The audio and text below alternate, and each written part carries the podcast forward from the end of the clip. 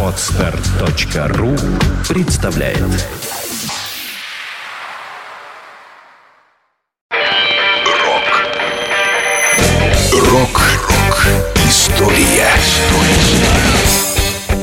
Сегодня 26 сентября. В этот день, в 1981 году, Брюс Диккенсон был назначен на должность вокалиста группы Iron Maiden, доукомплектовав таким образом то, что впоследствии будут называть «золотым составом» этого легендарного коллектива.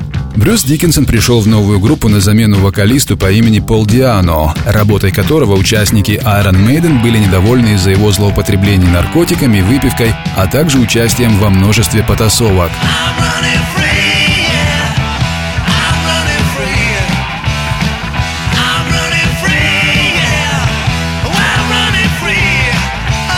До своего появления в составе «Железной девы» 23-летний Брюс Диккенсон работал в команде Samson, которая, как и Iron Maiden, в то время была одним из ведущих представителей новой волны британского хэви-метал рока. Но поскольку финансовые дела у группы Samson были не на высоте, а в составе Iron Maiden освободилось место вокалиста, амбициозный Брюс Диккенсон, за мощные голосовые данные получивший прозвище «Противовоздушная сирена», сразу же принял предложение занять место у микрофонной стойки в новом коллективе. feel the sounds when times begins.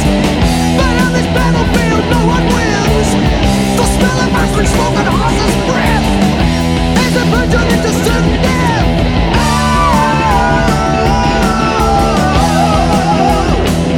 В составе своей новой группы Брюс Диккенсон начал активно реализовывать себя не только в качестве вокалиста, но как и автора.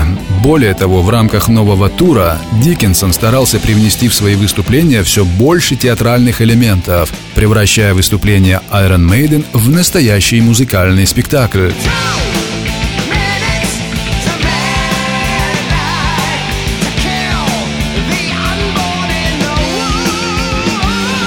Womb. Рок-ФМ Вся история рока Скачать другие выпуски подкаста вы можете на podster.ru